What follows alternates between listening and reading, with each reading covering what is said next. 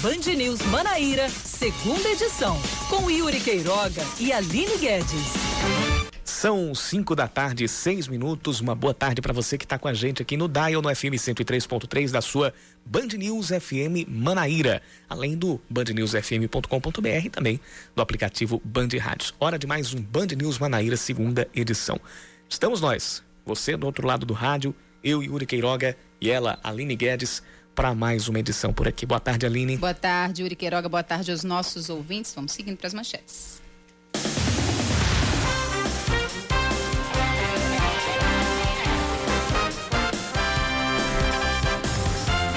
Está prevista para as sete da noite a chegada do corpo do cantor e compositor Pinto do Acordeon ao cemitério Parque das Acácias, em João Pessoa. Ele deve ser velado no local até amanhã. Pinto do Acordeon tinha 70 anos e morreu hoje em São Paulo, vítima de um câncer.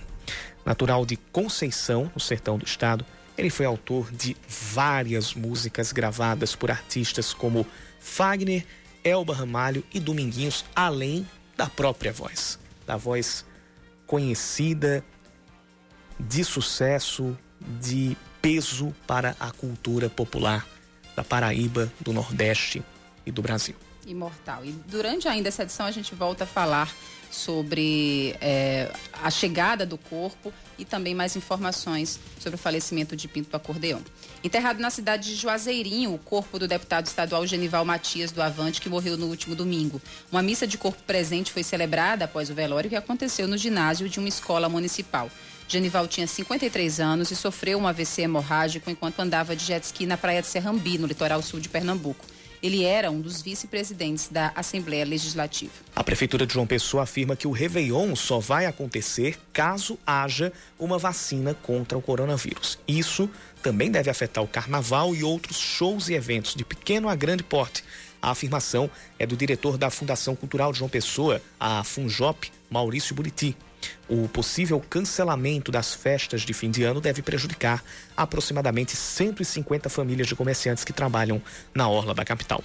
A Justiça determina que o presidente interino da Câmara de Bahia, vereador Inaldo Andrade, realize as eleições indiretas no município em até 30 dias. A decisão foi do juiz da Quarta Vara Mista de Bahia, Francisco Antunes, e atendeu a um pedido do vereador Adriano Martins. O cargo de prefeito está vago por causa da renúncia de Berg Lima na última terça-feira.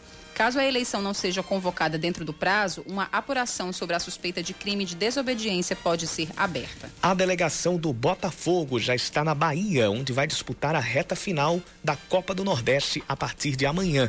Nesta quarta, o Belo enfrenta o Vitória no estádio Joia da Princesa, em Feira, em Feira de Santana, a partir das 8 da noite e precisa de um empate para se classificar para as quartas de final. Mesmo que perca o jogo, a equipe ainda se classifica caso o Esporte e ABC não vençam seus jogos.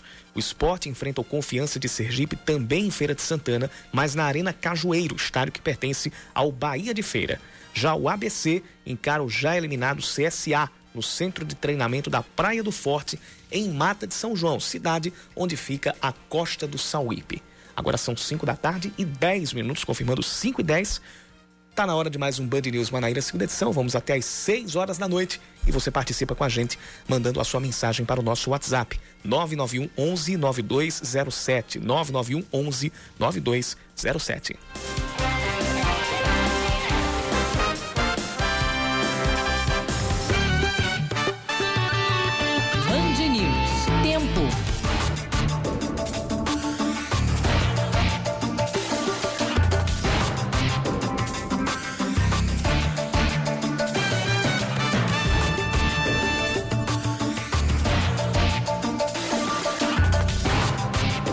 Final de tarde com céu aberto e poucas nuvens aqui pela capital paraibana. A gente tem a previsão de tempo firme para essa noite.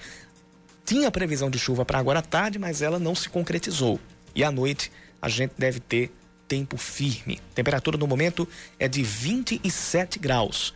A mínima hoje foi de 22 e a máxima chegou já aos 29 graus. Também não deve chover em Campina Grande, pelo menos na noite de hoje. Terça-feira de muito sol em Campina. Nesse momento, os termômetros marcam 23 graus. A máxima registrada hoje foi de 26, mas mesmo sem chover, a temperatura cai bastante. Chega a mínima, deve chegar a mínima de 16 graus hoje à noite.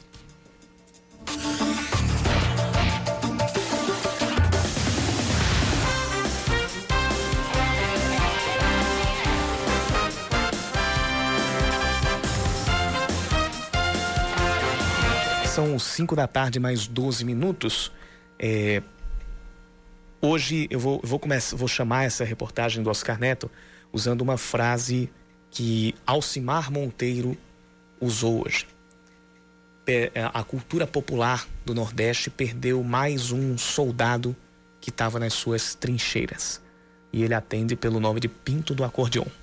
Ele morreu hoje de madrugada após uma batalha contra um câncer na bexiga vários artistas nordestinos homenagearam o paraibano de Conceição, que também teve raízes lá na cidade de Patos, que vai deixar um grande legado também para a música brasileira. As informações chegando com Oscar Neto.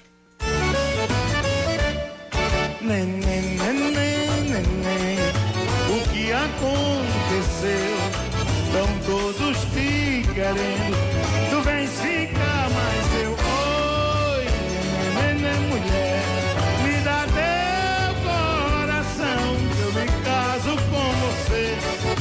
essa noite. Francisco Ferreira de Lima, ou simplesmente Pinto do Acordeon, começou a se interessar pela música desde novo. Ainda adolescente, ele já tocava tuba na banda de música da cidade de Conceição, no sertão paraibano, a sua terra natal. Em 2013, durante uma entrevista à TV Cidade da Prefeitura de João Pessoa, Pinto relembrou como comprou a sua primeira sanfona, isso aos 14 anos de idade. Era na roça, Para comprar minha primeira sanfona, eu tive que bater uma carreira de 40 milímetros de tijolo. Passei três meses batendo tijolo. E era só, era só. Sozinho? Sozinho, batia o balbo pra fora da gargalhada pra cima. Pinto se tornou um dos ícones da música regional após participar de apresentações com a trupe de Luiz Gonzaga. Na entrevista, o cantor relembrou que o primeiro contato com o rei do Baião foi ainda na infância. Ele veio fazer um show em Conceição no grupo escolar José Leite. Aí à noite a gente ficou em cima das casas. Luiz Gonzaga olhou e disse: Ó, oh, molecada, amanhã eu vou fazer um show só pra vocês. Vocês de pé no chão que não teve condição de pagar. E vou fazer aqui na frente do colégio, debaixo de um pé de fígado que tinha grande, a sombra. Aí eu disse, graças a Deus, amanhã eu assisti de perto Luiz Gonzaga. Em 1976, Pinto compôs a sua primeira canção, chamada Arte Culinária, uma parceria com Lindolfo Barbosa que fez sucesso com o trio nordestino. Todo cozido que ela faz, a gente come, come ainda pede mais. Eu gosto, gosto do cozido dela, do cozido dela, do cozido dela. Gosto do cozido dela, do cozido dela, do cozido dela. A partir daí, o paraibano foi construindo a sua carreira com esforço, talento e muito bom humor, como recorda o poeta Santana, o cantador. Não tem como a gente lembrar dele e não, não, não trazer um sorriso no rosto, porque era o que ele fazia a gente, a gente sentir, sabe, a alegria, aquela coisa de chegar nos ambientes e alegrar o ambiente. E se eu pudesse pedir uma música, eu ia pedir Dom Cristalino. Aquilo ali é, é, como se fosse a biografia dele. Foi gravada por Flávio José. Eu me emociono sempre que escuto. Eu tenho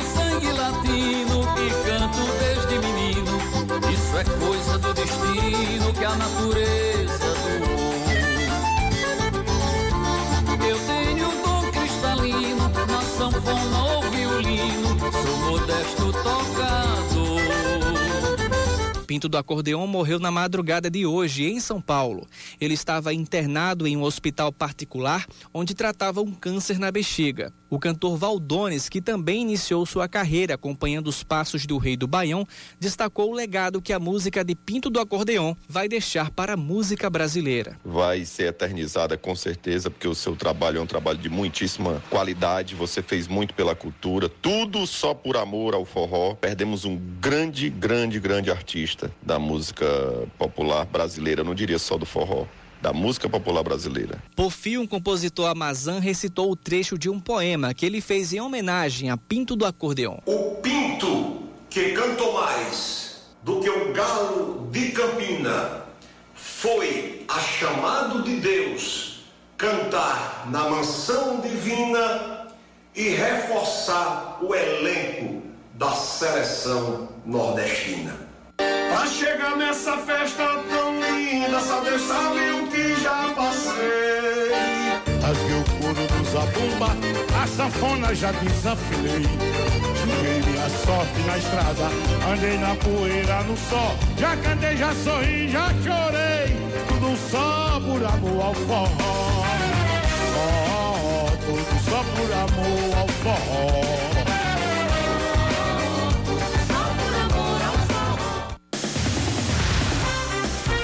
Gigante, né? Gigante. Tem uma frase do, do, do, do Pinto Acordeão que ele falava assim: um artista nunca morre. Na sua cova nasce um pé de flor. Então, vai o homem.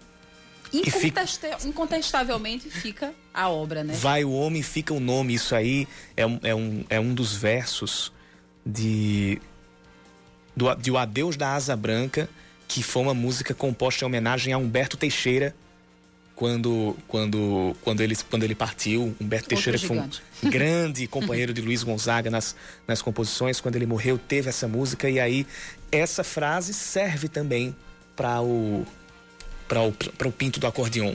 E, e, é, Fica a obra para todo mundo aqui. Fica a obra para todo mundo. Não sei se é, se é correta fazer essa comparação, mas eu acho que quem. Principalmente quem viu muito São João em Patos, muito São João no sertão, sabe que Pinto Acordeão era como o nosso Luiz Gonzaga, o Luiz Gonzaga da Paraíba, né? Uhum. Era um patrimônio. É difícil pensar, sei que ele estava debilitado, né? Há já algum tempo não não fazia shows, não, não tinha mais né, condições físicas é, de fazer maratonas de shows como ele fazia antigamente durante a época das festas juninas, mas é difícil imaginar né, um, uma abertura de São João de Patos, você sabe muito bem, sem a voz de Pinto Acordeão. Inclusive o Nacional de Patos fez uma postagem hoje na logo, logo pela manhã e como, antes da nota de pesar colocou assim: o São João tá diferente mesmo, né? Agora sem Pinto perdeu parte da sua essência. O que temos agora é saudade. E aí começa a nota de pesar do Nacional de Patos, é, falando da, da época em que Pinto saiu de Conceição e veio morar na cidade de Patos ali na década de, de 60, ou seja, na mocidade, não é? Na mocidade do Pinto do Acordeon. E, e lembrando também da carreira, dos sucessos que além de serem gravados na voz dele, também foram gravados na voz de Elba Ramalho, de Genival Lacerda, Dominguinhos, Fagner, a participação dele no Festival de Montreux, na Suíça, junto com a própria Elba, Gilberto Gil, Milton Nascimento, eh, Chico César, Flávio José, Aleijadinho de Pombal, Trio Tamanduá, enfim. Long, eles, o Nacional fez essa lembrança no post feito nas, na, na, na, conta do Instagram, uma justíssima homenagem, fora as homenagens de todos os outros, vários outros artistas daqui de fora que estão vindo à profusão e de maneira justa e merecida. Como nós falamos, a previsão da chegada do corpo ao cemitério Parque das Acácias aqui em João Pessoa é às sete da noite e a gente vai acompanhar a chegada, as últimas despedidas, as últimas homenagens também. Hoje a gente teve, agora são 5 da tarde e 20 minutos, hoje a gente também teve a, o enterro do deputado estadual Genival Matias. Dezenas de pessoas foram ao ginásio da Escola Cidadã Integral Marechal Almeida Barreto, na cidade de Juazeirinho, para dar o último adeus a Genival Matias. Por, por causa da pandemia do coronavírus, todos precisaram usar máscaras e passar por um controle de temperatura para ter acesso ao local. Em alguns momentos, era impossível manter o distanciamento. É, a mãe do deputado era quem estava confortando os outros familiares. Ele morreu no último domingo, após um mal súbito durante um passeio de jet ski na praia de Serrambi, no litoral pernambucano. O também deputado, federal, o deputado estadual Felipe Leitão estava ao lado dele quando o parlamentar passou mal. Eu estava no meu jet ski, ele estava no dele. Aí, em determinado momento, é, olhei para trás para ver onde é que estava o jet ski dele. Quando eu estava chegando perto, ele estava tendo um piripaque mesmo, tremendo e caindo, perdendo a força, caindo para o lado, para o lado, até que ele caiu na água. Puxei, peguei ele assim é, pelo cabelo, porque ele estava com o rosto na água. Cheguei a bater no rosto dele assim, devagar, algumas tapas, mas ele não esboçava nenhum tipo de reação. Peguei no pulso dele, no pescoço para ver e já não tinha mais, mais nada. Eles estavam no litoral pernambucano há cerca de dois meses por causa da pandemia do coronavírus. Segundo Felipe, Genival vinha se queixando de dores nos últimos dias e prometia se cuidar depois da pandemia. Em determinado momento a gente notava que ele escondia um pouco, né, quando estava sentindo dor. A gente mesmo percebeu o que é isso. Ele, não, deve ser gota, né, ele ácido úrico, é outro tipo de diagnóstico, né. E a gente, Genival, procura um, um médico para fazer um exame para ver, não, deixa passar a pandemia.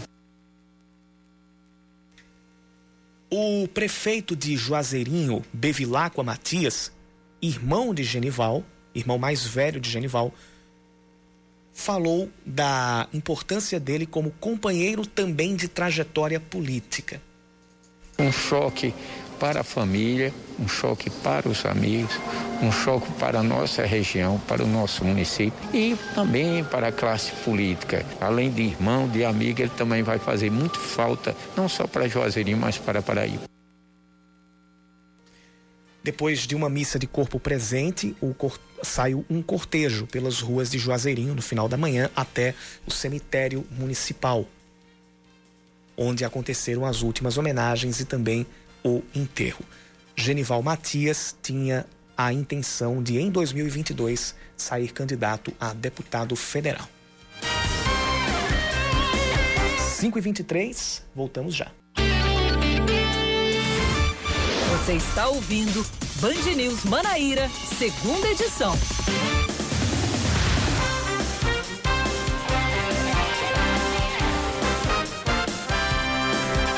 Da tarde, 24 minutos, estamos de volta ao segunda edição. A Câmara Municipal de João Pessoa decreta luta oficial de três dias pela morte do cantor e compositor Pinto do Acordeon. Ele já foi vereador da capital entre os anos de 1993 e 1997 e receberia neste ano o título de cidadania pessoense proposto pelo parlamentar Bruno Farias do Cidadania. A Câmara também aprovou um projeto do vereador Marcos Vinícius do PL que institui 2021 como o Ano Cultural Pinto do Acordeon aqui em João Pessoa. O cantor morreu hoje pela manhã aos 70 anos de idade. O deputado federal paraibano Agnaldo Ribeiro do Progressistas diz que está sorrindo com a entrega da primeira parte do projeto de reforma tributária pelo governo federal. Ele é o relator da proposta que já corre na Câmara dos Deputados. O projeto foi entregue hoje aos presidentes da Câmara, Rodrigo Maia, e do Senado, Davi Alcolumbre, em uma solenidade que teve a participação do ministro da Economia, Paulo Guedes. A primeira proposta trata somente da unificação dos impostos PIS e COFINS, que são os tributos sobre consumo passa de 285 milhões de reais a quantidade de recursos federais recebidos pelas prefeituras da Paraíba para ajudar no combate ao coronavírus. João Pessoa contabiliza 54 milhões de reais recebidos pela União, enquanto Campina Grande vai prestar contas de 35 milhões de reais. Santa Rita, Cajazeiras e Patos completam a lista das cinco cidades com mais dinheiro federal injetado durante a pandemia. Os dados são de uma plataforma que pertence à Federação dos Municípios da Paraíba, a FAMUP. O governo do estado publica o edital para cadastro no programa Primeira Chance, que vai incluir empresas que queiram receber estagiários bolsistas aqui na Paraíba. São 350 vagas de estágio para alunos do terceiro ano dos cursos técnicos da rede estadual de ensino, distribuídas em 26 cidades e sete áreas de atuação. As bolsas serão de 500 reais e pagas diretamente pelo governo. O edital completo está disponível no site do programa que fica no portal da Secretaria de Educação do Estado na internet. O prazo de inscrição vai até o dia 7 de agosto.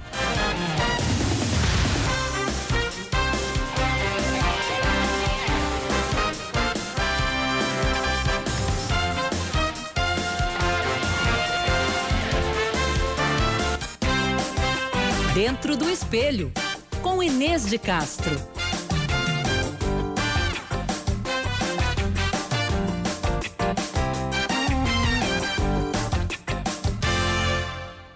Margarete, Natália, Maria Amélia, Daniela, Esther, Patrícia ou as doutoras Margarete Dalcomo, Natália Pasternak, Maria Amélia Veras, Daniela Ferreira, Esther Sabino, Patrícia Rocco, mulheres de imenso valor que atuam como pneumologistas, biólogas, epidemiologistas, imunologistas.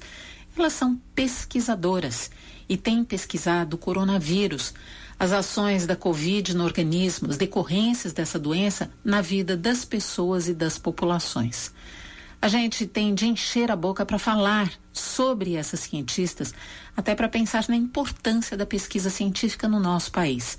É muito curioso que, apesar de serem pouquíssimas escolas em todo o país providas de laboratórios de ciência, com aqueles apetrechos básicos, estima-se que nem 9% de todas as escolas no Brasil tenham laboratórios, o que é uma lástima.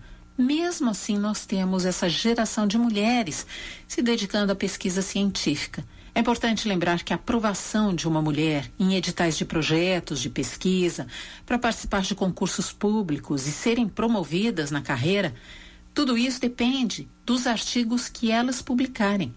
E tudo isso foi para dizer que é preciso muito cuidado quando se julga um cientista ou uma cientista acusando essa pessoa de querer ganhar dinheiro só para ficar estudando, como se isso fosse um ganho de benefício próprio. Todos os dias, o mundo se conecta aos veículos de comunicação em busca de novidades sobre a vacina, sobre medicamentos, sobre as descobertas da ciência a respeito da nossa capacidade de defesa contra o coronavírus. E quem está trazendo essas respostas são os cientistas, com tantas dessas mulheres na linha de frente. Não há nem como medir o valor que elas, antes quase invisíveis e agora por obra da pandemia já em evidência, estão tendo para a nossa vida. Se você tem uma dúvida, uma crítica ou uma sugestão, escreva para mim. Inês de Castro, arroba bandnewsfm.com.br.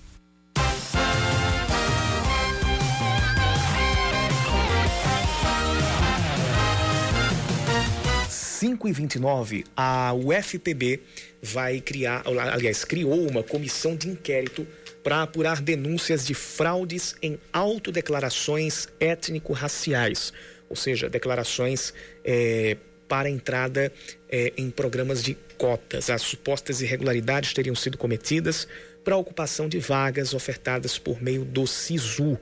Esse documento abrindo essa comissão de inquérito foi assinado pela pró-reitora de graduação da UFPB, professora Ariane Sá, que está conosco, está na linha para conversar com a gente a partir de agora. Professora Ariane Sá, seja bem-vinda ao Band News Manaíra, segunda edição. Boa tarde para você. Boa tarde, Yuri. Boa tarde, Aline. Boa, boa tarde, ouvinte. Obrigada pelo espaço. Bom, foram quantas denúncias recebidas, quantas supostas irregularidades eh, teriam sido cometidas somente nesse, nesse ínterim do SISU? Então, nós temos 22 denúncias que já estão com a comissão. Essa comissão de inquérito tem por finalidade apurar as denúncias de irregularidade nessa autodeclaração de éticos raciais, né? Então, o que é que isso significa? Nós temos na UFPB 50% das vagas disponíveis para alunos ou candidatos que tenham comprovadamente vindo da escola pública e sejam alunos de baixa renda. Dentro dessas cotas, nós temos é, ainda né, umas subcotas em que fica separado para determinados grupos. Um dos grupos diz respeito a pretos, pardos ou indígenas. De acordo com a denúncia, ou as denúncias, alguns alunos teriam utilizado o artifício de se autodeclararem pretos ou pardos e estarem ingressando em vagas que não seria sua por direito. Considerando isso, a universidade tomou a, a providência de fazer a comissão que passará a apurar. Nesse período de pandemia, vai ser um formato remoto. Nós vamos chamar esses alunos para uma conversa. É, a comissão tem por função justamente observar a partir do padrão étnico se realmente se confirma a sua autodeclaração e, na sequência, tomar as providências cabíveis.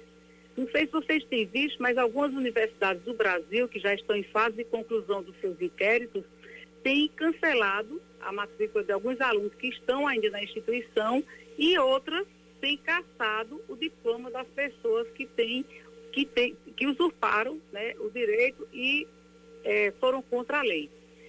Quando se conclui um, processo desse, a gente manda para o Ministério Público Federal, que apura, mais uma vez, né, toma, vê se o processo foi todo bem é, montado, e aí entra-se para o inquérito judicial. E aí já entra na justiça mesmo, a universidade já não tem nenhuma interferência sobre isso. Professora, existe um prazo né, para a conclusão dessa apuração, desse processo de apuração? Sim, Aline, é, nós estamos prevendo né, que essa comissão, em 60 dias, pode ter concluído seus trabalhos. Caso seja necessário, como nós estamos no, no período de pandemia, é possível que, em algumas situações, em havendo dúvida por parte da comissão, por, porque a, a, entrevista e a, a condução do processo será toda de forma remota, será necessário também algumas, alguns momentos presenciais. E aí isso demanda tempo e talvez a, a comissão precise mais tempo. Mas, em princípio, está estabelecido que em 60 dias nós teríamos o resultado desses inquéritos. Caso essas irregularidades né, sejam averiguadas e constatadas e confirmadas, o que é que pode acontecer, se é que né, deve acontecer algo com os estudantes? Eles devem ser punidos? Quais serão essas punições? Bom, em sendo constatado, por parte da instituição, será cancelada a matrícula do aluno de imediato. E, em caso desse aluno já ter concluído o curso, que no caso da UFPB não tem nenhum caso, pelo menos até agora, denunciado nesse sentido, a gente cancelaria o diploma dele, que foi o que aconteceu, por exemplo, na Universidade de Brasília. Mas os, as nossas denúncias dizem respeito ao SISU 2018 e 2019. Então, isso significa dizer que os alunos ainda estão na instituição e, em caso seja comprovado, é cancelada de imediato a matrícula deles e encaminhado para o Ministério Público fazer a apuração é, normal, né? Quero aproveitar a presença da senhora aqui no segunda edição para explicar né, para os nossos ouvintes como é que funciona atualmente o sistema de cotas é, raciais aqui na UFPB, das, das vagas que são ofertadas né, pela instituição, qual a porcentagem que deve ser disponibilizada para as cotas, quantos estudantes da UFPB são beneficiados por esse sistema atualmente? Olha, é, normalmente a gente tem 50% das vagas no total para os cotistas. Destes cotistas, nós temos um percentual separado e esse percentual é proporcional e relativo ao que o IBGE determina como existentes dentro de uma faixa etária de pessoas etnicamente, né, pessoas que sejam negras, pardas ou indígenas. Então, essa contabilidade ela é feita a cada oferta. Né? Então, a gente depende do último censo, depende do, do levantamento que é feito e é incorporado. Isso também diz respeito a esse, essa, essa contagem, essa forma de percentagem, em relação também aos deficientes, em relação ao pessoal que tem é, renda de um a um e meio salários mínimos e assim vai. Então, assim, a cada é, edição do SISU é feita a conta. Ok, então. Então, a gente vai continuar acompanhando, a gente conta é, com né, com a sua atualização sobre esse caso, à medida né, que a comissão de inquérito for trazendo novidades sobre é, essas denúncias é, de fraude, sobre essas supostas irregularidades. Enfim, professora, a gente quer agradecer muito sua disponibilidade em conversar conosco e esclarecer o caso. A gente conversou com a pró-reitora de graduação da UFPB, professora Ariane Sá. Agora são 5 da tarde e 36 minutos. Seus filhos com Roseli Saião e Thaís Dias. Oferecimento Cultura Inglesa. Uma escolha para toda a vida.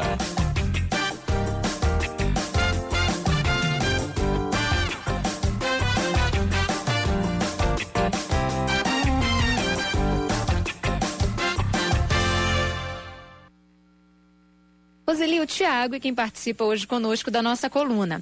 Ele mandou uma mensagem dizendo que o filho tem sete anos e simplesmente não quer mais parar para assistir às aulas online. Perdeu completamente o interesse. O pai disse que já tentou de tudo, mas não sabe mais o que fazer e pede sua orientação. Ah, a gente entende, né? A dificuldade do filho do Tiago. Oh, sete anos, sete anos, Thaís, em frente a uma tela fazer, tentando fazer de conta que está na escola, que está assistindo aula. Nossa, é muito difícil para a criança dessa idade, porque ela precisa do vínculo né, com o professor, com os colegas, para entrar no contexto do estudo, é, da aprendizagem. Então, é absolutamente compreensível. E, Tiago, eu não forçaria barra, não. Né? Nós estamos próximos de uma retomada escolar é, vê assim uma ou duas vezes por semana, quando dá, porque daí sendo menos frequente é mais fácil da criança aguentar o tranco. Então, assim, não se preocupe. Na retomada, todo o conteúdo que ele não aprendeu será revisto, ele não vai ficar prejudicado. E você, se quiser aí tirar nota A nas participações, mandar para a gente aqui a sua pergunta, fique tranquilo, fique à vontade. O nosso e-mail é seus filhos, arroba bandnewsfm.com.br, seus filhos, arroba bandnewsfm.com.br. Amanhã estamos de volta e contamos com a sua participação. Você está ouvindo Band News Manaíra, segunda edição.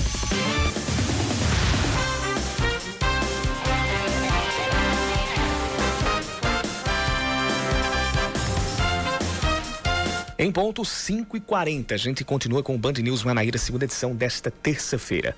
A Secretaria de Saúde do Estado confirma mais 1.164 novos casos de coronavírus na Paraíba e o número de pacientes sobe para 68.884.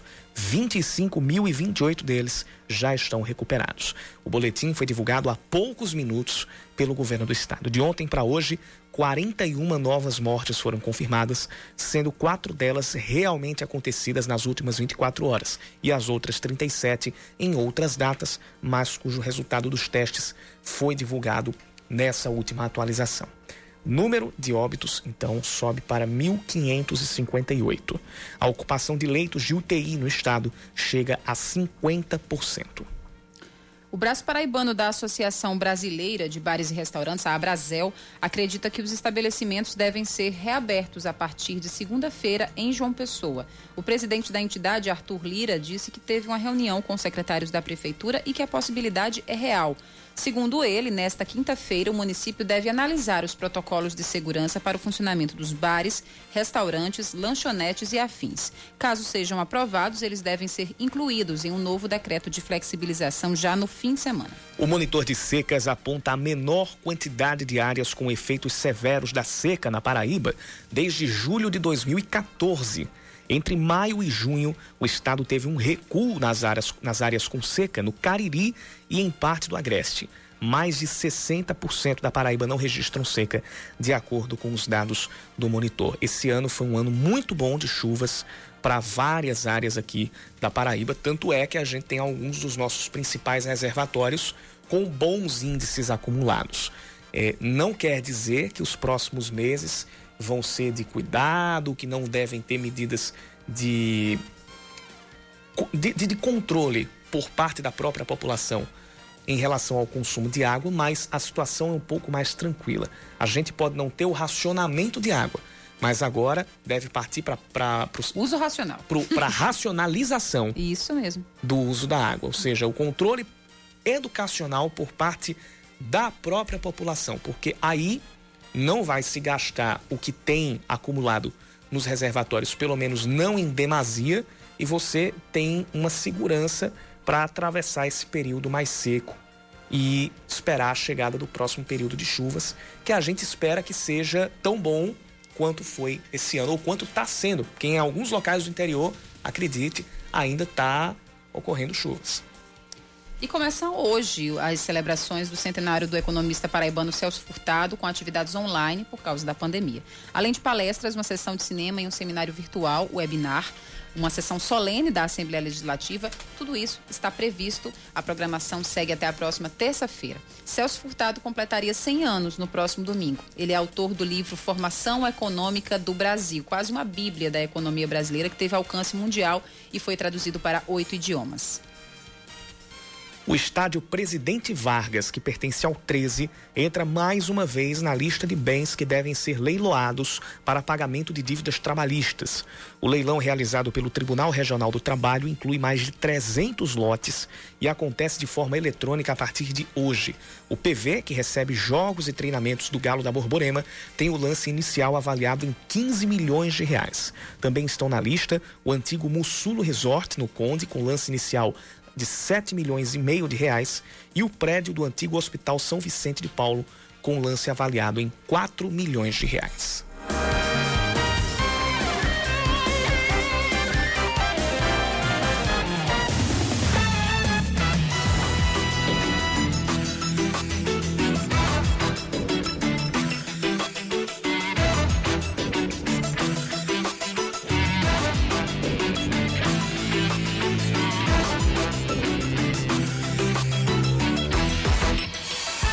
Só para a gente trazer aqui o volume dos assuntos, que eu acho que esse ano a gente nem, nem trouxe, mas é, a gente tem aqui alguns índices muito, bem, bem significativos em relação aos, aos açudes lá do sertão do estado.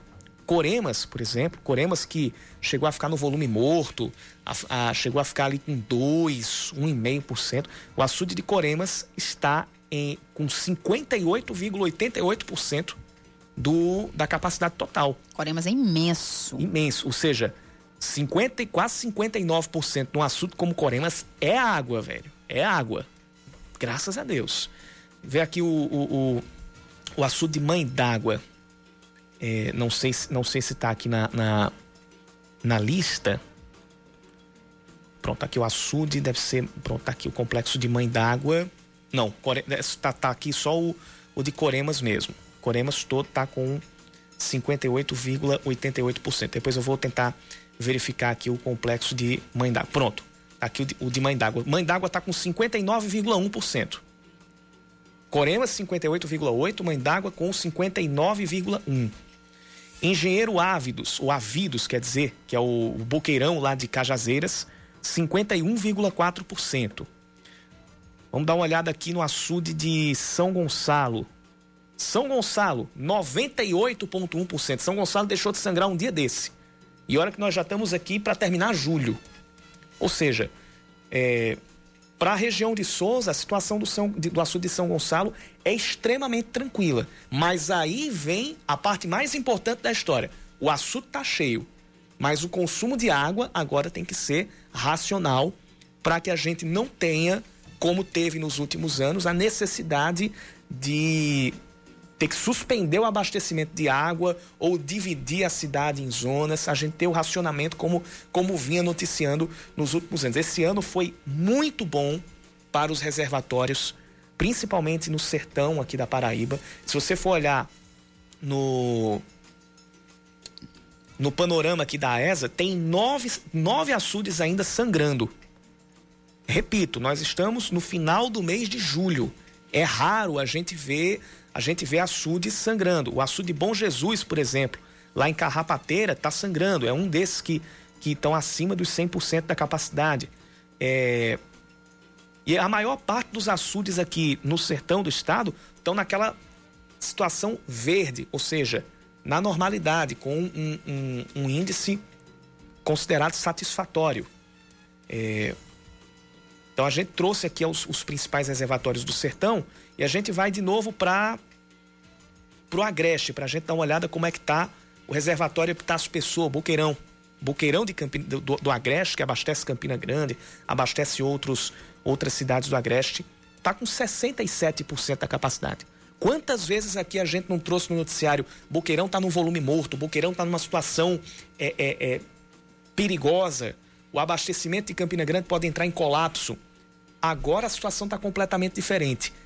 E o uso da água também tem que ser diferente, de modo a não colocar, a perder esse avanço que a gente teve com um ano bom de chuvas aqui para Paraíba. E quando eu dou essas informações de, de, de açude cheio, chega o, o olho fica brilhando. Sertanejo, né? Né? Sertanejo. Chuva tem outro outro sentimento, outro sentido para o sertanejo. Bem, Yuri Queiroga, vamos mudar um pouquinho de assunto, de assunto, de assunto. que isso, Aline Guedes. Vamos vir um pouco para o litoral, porque hoje, estamos o quê? Hoje é 21 de julho? Isso. Mas a gente vai falar de Réveillon já. Pois é. Isso porque a Prefeitura de João Pessoa disse que o Réveillon só vai acontecer quando tiver uma vacina contra a Covid-19. Só vai acontecer se aparecesse né, uma vacina contra a Covid-19 até lá. Já a Prefeitura de Campina Grande diz que vai definir até o fim do mês se o maior São João do mundo vai continuar marcado para outubro e novembro. Leandro Oliveira. O Réveillon em João Pessoa só vai acontecer caso haja uma vacina contra o coronavírus. Além disso, o carnaval e outros shows e eventos de pequeno e grande porte não devem ser realizados. A afirmação é do diretor da Fundação Cultural de João Pessoa, o Maurício Buriti. Todos os eventos estão cancelados, né? Estamos condicionando esses cancelamentos de shows, de eventos, mediante até o surgimento é, de uma vacina. Quase que isso é condicionante. Então, isso inclui não só é, o Réveillon, mas todos os grandes eventos. Né? Em relação ao carnaval, da mesma maneira. O possível cancelamento das festas de fim de ano deve prejudicar cerca de 150 famílias de comerciantes que trabalham na orla da capital. Ano passado, a prefeitura apostou em Mano Walter como atração principal na festa da virada, com a expectativa de arrecadar 30 milhões de reais, já que a cidade consegue ocupar sempre a rede hoteleira e é um dos destinos mais procurados no país. Em Campina Grande, segundo a cidade mais importante da Paraíba, a prefeitura vai definir até o fim do mês se o maior São João do mundo continuará marcado para outubro e novembro. Segundo a secretária de Desenvolvimento Econômico do município, Rosália Lucas, mesmo que aconteça, a expectativa é de que o público que circule na cidade seja menos da metade do registrado no ano passado, ou seja, 900 mil pessoas durante os 30 dias de shows no Parque do Povo, área principal da festa. O ano passado passaram nas catracas, impactou em 31 dias 1 milhão e 820 mil pessoas, entre público local, turistas e excursionistas. Esse formato né, desse outro, mês de outubro, confirmando o Parque do Povo, se nós tivermos 50% do público que tivemos no ano passado, já é um gigantesco sucesso. O ano passado, o impacto econômico que tivemos no maior São João do Mundo foi de 299 milhões em nossa economia injetado. O maior São João do mundo, que aconteceria entre 5 de junho e 5 de julho, foi adiado por conta da pandemia do coronavírus e está previsto para o período entre 9 de outubro e 8 de novembro. O fim do evento seria uma semana antes do primeiro turno das eleições municipais.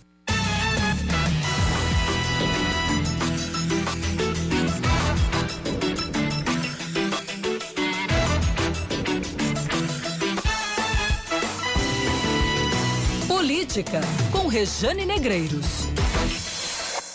A discussão sobre o Fundeb segue em Brasília. O que se quer com o novo fundo de financiamento da educação básica aqui no país é aumentar a participação da União de forma gradual, de 10% para 20%, e com isso incluir mais 2 milhões de crianças e adolescentes no sistema público de ensino, de modo a diminuir o fosso de desigualdades na educação do país. Mas o governo apresentou alterações que são polêmicas no texto, como eu falei ontem aqui. Tirar 5% do fundo da educação básica para criar um novo programa de transferência de renda. Essa é uma das alterações. Deputados repudiam a ideia porque entendem que não se pode descobrir um santo para cobrir o outro. No Brasil, quase 3 milhões de crianças e adolescentes dos 4 aos 17 anos estão fora da escola. Isso representa 20,3% dessa população, né, de acordo com o relatório Pobreza na Infância e na Adolescência do Unicef ampliar essa distorção não pode ser uma opção. É o que dizem os deputados. O governo que pensa uma outra alternativa para ampliar a assistência social. Né? É preciso dizer também que o governo está politizando toda essa discussão, transformando a questão em um discurso panfletário para que a população acredite que o Congresso está negando ajuda aos mais pobres. E não é isso, claramente não é isso. Essa conversa é puro desvio de foco com um objetivo político, porque a PEC do Fundeb quer garantir exatamente que os mais pobres tenham acesso à educação básica e gratuita. O governo propõe que haja um desvio de finalidade dos recursos do Fundeb e trata da questão com um olhar puramente fiscal. Mas a educação tem um componente humano, nós estamos falando de gente. Uma contraproposta foi feita aos deputados retomar o Fundeb só em 2022, ou seja, abrir uma lacuna de um ano e aumentar a participação da União de 10% para 23%, mas tirando 5% para abrir vagas em creches populares. Esse ponto não é pacífico. Deputados até concordam com os percentuais apresentados, mas dizem que o dinheiro do Fundeb é para a escola pública. Ponto. Também não tem perigo de deixar o Fundeb só para 2022, porque isso quebraria definitivamente muitos municípios brasileiros. Sem dinheiro, Nesses municípios, gestores públicos não teriam como manter professores e toda a estrutura necessária para o funcionamento das escolas. O governo quer limitar o uso do Fundeb para pagamento de salários de professores em 70%, ou seja, quer criar um teto. E esse é mais um dos desafios hoje em Brasília. Esse teto não se fundamenta na realidade. Municípios que participam da composição, da distribuição, do recebimento e da aplicação dos recursos do Fundeb já chegaram e até passaram daquilo que se propõe como teto, só com o pagamento de profissionais da educação. E o que sobra, quando sobra, vai para a manutenção de prédios, compra de material, de veículo escolar, pagamento de contas. A Paraíba recebe hoje 1 bilhão 112 milhões de reais do Fundeb. Isso corresponde à metade da contribuição do Estado, porque o dinheiro que vai para o fundo na volta, é partilhado de acordo com o número de alunos. Os municípios têm mais alunos. Por isso, os municípios precisam do dinheiro. Há muita pressão sobre os parlamentares, principalmente de prefeitos. Algum acordo deve sair.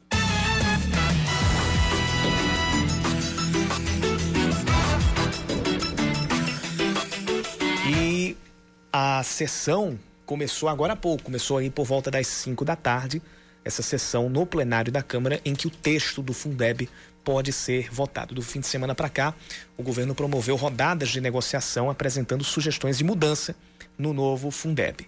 A, a reportagem da Band News FM em Brasília ouviu de deputados ligados à pasta da educação que há consenso na Câmara para rejeitar a contraproposta governista de transferir 5%, 5 pontos percentuais do atual aporte da União de 23% do total do fundo de financiamento para o Renda Brasil, ou seja, tirar dinheiro do Fundeb para o Renda Brasil, que é um programa em estudo para substituir o Bolsa Família. Qual seria o discurso? Que esse dinheiro estaria sendo estaria sendo feito um plano de usar dinheiro da educação para fazer assistencialismo, que seria essa transferência do Fundeb para o protótipo do programa Renda Brasil. A sessão continua acontecendo, a Band News FM vai acompanhando os desdobramentos dessa sessão lá na Câmara dos Deputados e traz tudo durante, durante a nossa programação aqui. Caminho. Viaduto do Cristo com trânsito carregado no sentido, nos sentidos não, nos acessos aos bairros do José Américo, do Geisel e também do Mangalá. Na verdade, o viaduto do Cristo já com todos os acessos com um trânsito intenso. Além disso, a BR-230, ali na, no sentido João Pessoa Cabedelo, também tem trânsito mais carregado na altura do viaduto. Ladeira da Avenida Hilton Souto Maior, tem trânsito intenso no sentido Mangabeira, perto da rotatória do Caique. Também tem engarrafamento na BR-230, a partir do viaduto do Cristo até o viaduto da Pedro II. E pouco a pouco, Aline Guedes, o trânsito de tirar a paciência está voltando. Infelizmente. Infelizmente. Isso normal a gente queria de volta, não. Pois é. A BR-230 já está aí com, com engarrafamento que começa no viaduto do Cristo e vai até a Pedro II no sentido Cabedelo. A gente lembra que estão acontecendo obras ali na altura do viaduto da Pedro II, também no sentido Cabedelo, já aconteceram no sentido Bahia. No sentido Bahia, o trânsito é mais Uh, é mais intenso, porém sem engarrafamentos, entre a alça da Beira Rio e o viaduto da Pedro II, na verdade a parte de frente da UFPB, e quem está saindo da cidade pega trânsito complicado também a partir da frente do macro até o viaduto do Oitizeiro, no sentido Cabedelo, a gente a gente tem também essa essa ocorrência. No caso, essa ocorrência não, esse ponto de trânsito intenso. Não sabe se ainda tem ocorrência no local ou se é somente o acúmulo de carros na região.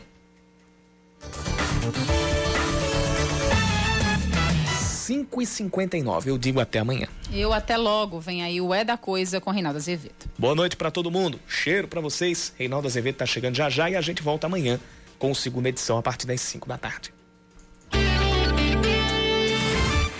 Você ouviu Band News Manaíra, segunda edição.